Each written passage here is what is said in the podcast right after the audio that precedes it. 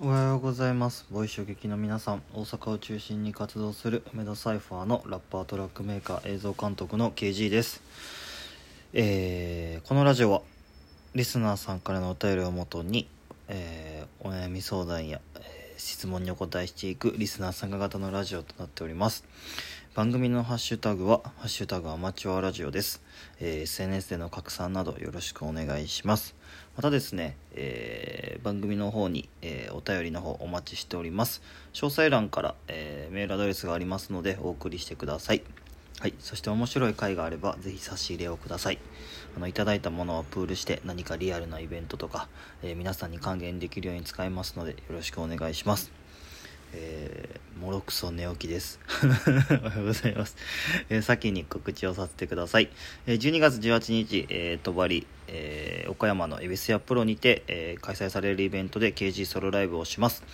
えーハングトッチ、オスカ、テイクエム、スパイケート、なかなかですね、えー関東、大阪でも見れないような、えーメンツとなっておりますので、えーぜひ中国地方の皆さん、遊びましょう。多分何年後かに、えー語り草になるような、えー素晴らしい伝説的な夜になると思いますので、よろしくお願いします。さらに、明けまして12月19日ですね、え梅田サイファーのファミリーコンサートが、え東大阪のドリーム21で行われます。こちらの方はお子さんを連れて、えー見ていただけるライブ、しかも1日2回の2部回しとなっております。ただですね、えチケットの方はありがたいことにソールドアウトとなっております。えー来られる方は気をつけてきてください。なお、この日ですね、えー東大阪ではマラソンがあるようなので、え車などの交通はかなり渋滞すると予測されておりますなので、えできれば公共の交通機関使って来ていただければ、えー、とスムーズにご来場いただけるかと思いますはい、続きまして12月21日、えー梅田トークナイトフィーバー21と呼ばれるですね、えートークイベントが開かれます。梅田サイファーの忘年会的なトークイベントとなっております。場所はですね添右門町にある、えーロフトプラスワンという、えートークのライブハウスになってます。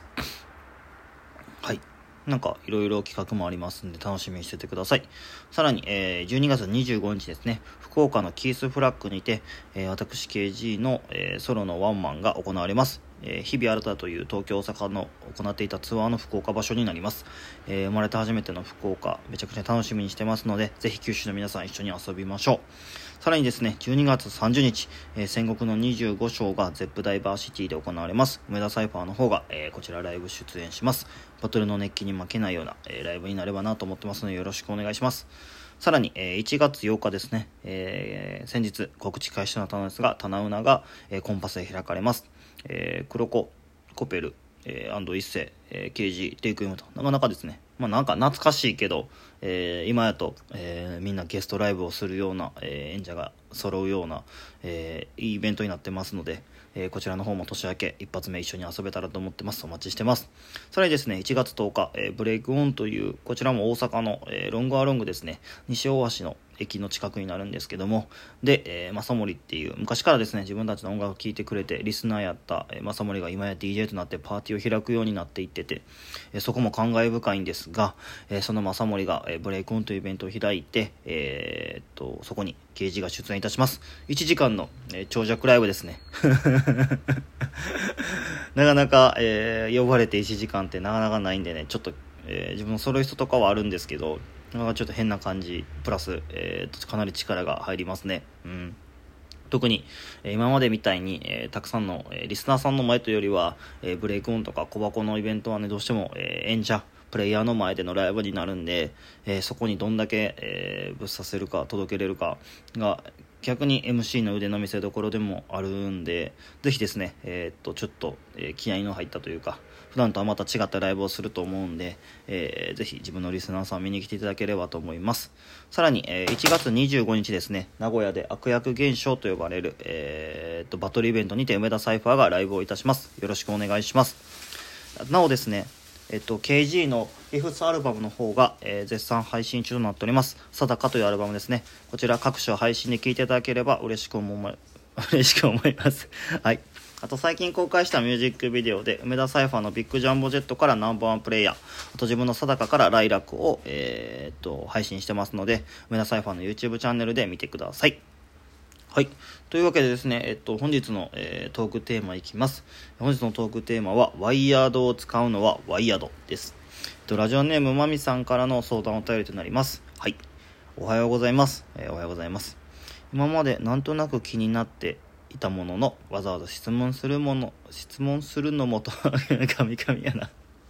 すいません、皆さん、えー、躊躇していたことがあります。お便りが少なくなってきたと聞き、えー、こんな質問も足しになればと思いメールしました。ありがとうございます。えー、梅田のライブで皆さんのマイクがコードありだったり、ワイヤレスだったり、毎回様々ですよね。うん。え会場のマイクの本数にはよると思うのですが、ワイヤレス争奪じゃんけんとかやるんですか？いつも見ていて、コードありの場合、足に絡まったりこけないかハラハラしますが、皆さん、うまく避けて動き回ってますよね。逆に、あえてコードありを選ぶということはありますか？私の勝手なイメージですが、R さんとテイクさんはコードありのイメージがあります。あえて選んでいるのか、じゃんけんに弱いのか、私の思い違いなのか、えー、ゆるい感じの質問になりますが、教えていただけたら嬉しいです。まみさん、ありがとうございます。あの、ゆるいというか、なんか、鋭い視点で面白いなと思いました。なんか見てる側からしたら、うん、そうですよね、気になりますよね。あの、ちょっと違うかもしれないですけど、なんか自分も映画見てて、こう、後ろの置物とか小物とか衣装とか、まあ、そっちに目が行く時って確かにあって、それこそね、何度も同じ作品見てると、え前の時は役者さんばっか見てたりとかした時に、えー、違うところに今日、今日見た時は目が飛ぶみたいなことはあります。多分このマミさんの書き方やと、えー、有志のライブを何度も、えー、見ていただいてるとは思うんですが、えー、それもね有線が、えー、あるということは、まあ、多分大きな箱じゃなくて小箱での、えー、ライブを遊びに来てくれてるのかなと思います本当にありがとうございますえー、まずですね、ワイヤレスと有線の差についてなんですが、えっ、と、基本、ワイヤレスがあるときはワイヤレスを使います。絡まないようにコードが。で、ただ、えっ、と、オートチューンと呼ばれるですね、ケロケロボイスみたいな、えー、ナンバーワンプレイヤーの、えー、こまっちゃんのフックやったりとか、えー、テイクやったり、えー、ドイケンやったり、ペコンやったりが、ケロケロボイスを使うんですが、そのオートチューンと呼ばれる声を変化させる機械を、使う組はですね、ワイヤレスじゃなくワイヤードのマイクを、え使ってます。ただ、ドイケンみたいにね、動き回る、えー、タイプの、えー、ラップするラッパーはですね、有線とワイヤレスの2本使いやったりしますね。うん。オートチューンはね、えっと、こうマイクをケーブルでマイクのケーブルをオートチューンをつける機械につながってで工作さんがまあマニピュレーターと言われる役割なんですがその曲に合わせて決まったコードですね。なんか C とか C メジャーとか。C メジャーとか C マイナーとか C シャープとかですね。でそれに合わせてこう工作さんが操作するという。そんな仕組みになってます。こけないか。うーんコードが絡まってですよね。多分こけた記憶はないですね。ただコードが絡まって動けなくなるみたいなことは昔何度かありました。ほんまにもう、あの全員が、えまだ小箱とかで全員が、えー、ワイヤード使わなあかん時は結構、あの後半、まあ、長いライブとかだと後半も団子になって、えー、全く動けないみたいな絡み合ってみたいなありましたね。なんかね、結構箱によっては、えー、っと、舞台の方が、えー、ひたすら端っこで絡まんように、えー、みんなのクロスをこう、引っ張って取っていってくれるみたいなことをずっとしてくれる箱もあります。特に大きな箱やと結構そういう人がいて、そういうのがいると全く絡まないんですが、えー、そんなのもなく小箱やと、さすがにあの人数がこう動き回りながらライブするとすぐにお団子状態になりますね。うん。あとね、あの、こけた記憶ではないんですが、えー、昔、ガガがですね、コペルの前歯を、えー、クラッシュさせるっていう事件がありました。えー、配信の収録ライブでビッグジャムをジェットしてる時に、まあ、サビフックで暴れ回って、ガガが手に持っていたマイクがコペルの顔面にガチコン当たるみたいな、え、そんな瞬間ありましたね。まあ、どうしてもね、人数多いとこう、肉体的な接触はね、避けれない瞬間があって、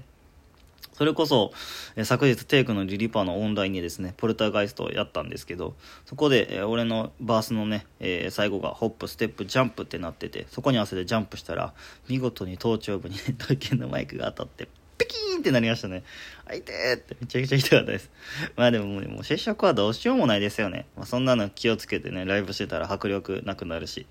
まあ、名誉の負傷ですね。断固みたいですけど。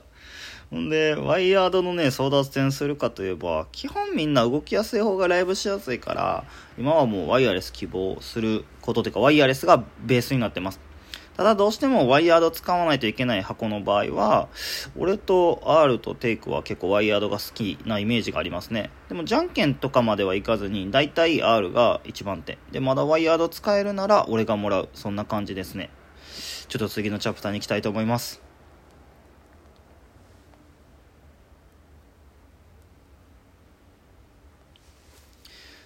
えー、なんでワイヤード、うん、使う、まあなんかワイヤードの方が安心感があるというか、何なんですかね、こうアナログとデジタルの差というか、もうめっちゃ、まあ、あの間違ってるし、えー、時代遅れみたいなことはめちゃくちゃ分かってるんですけど、なんかコードがある分、なんかちょっとだけ伝わる量が、ほんま、ほんま少しだけ多いんじゃないかなっていう、なんか、そんな感じが、いや、何言ってんねんってね、言いたい気持ちは変わらんやろって気持ちはすごくわかるんですけど、なんかそのもう、マインドの部分というか、なんかそう感じますね。うん。まあでもね、もう思うのは自由ですからね。でもなんかそういうのってないですかねなんか、同じはずやねんけど、こっちの方が思いがこもるというか、お手紙とかそうですよね。あの、LINE で売っても、メールで売っても一緒やけども、手書きの方がなんか温かみを感じるみたいな。そんな感じがワイヤードとワイヤレスから俺はしてます。が皆さんはどうですか？えまあちょっと話が、えー、脱線したんですがまああのマミさんから頂いたご質問に関してはそんな感じですかね。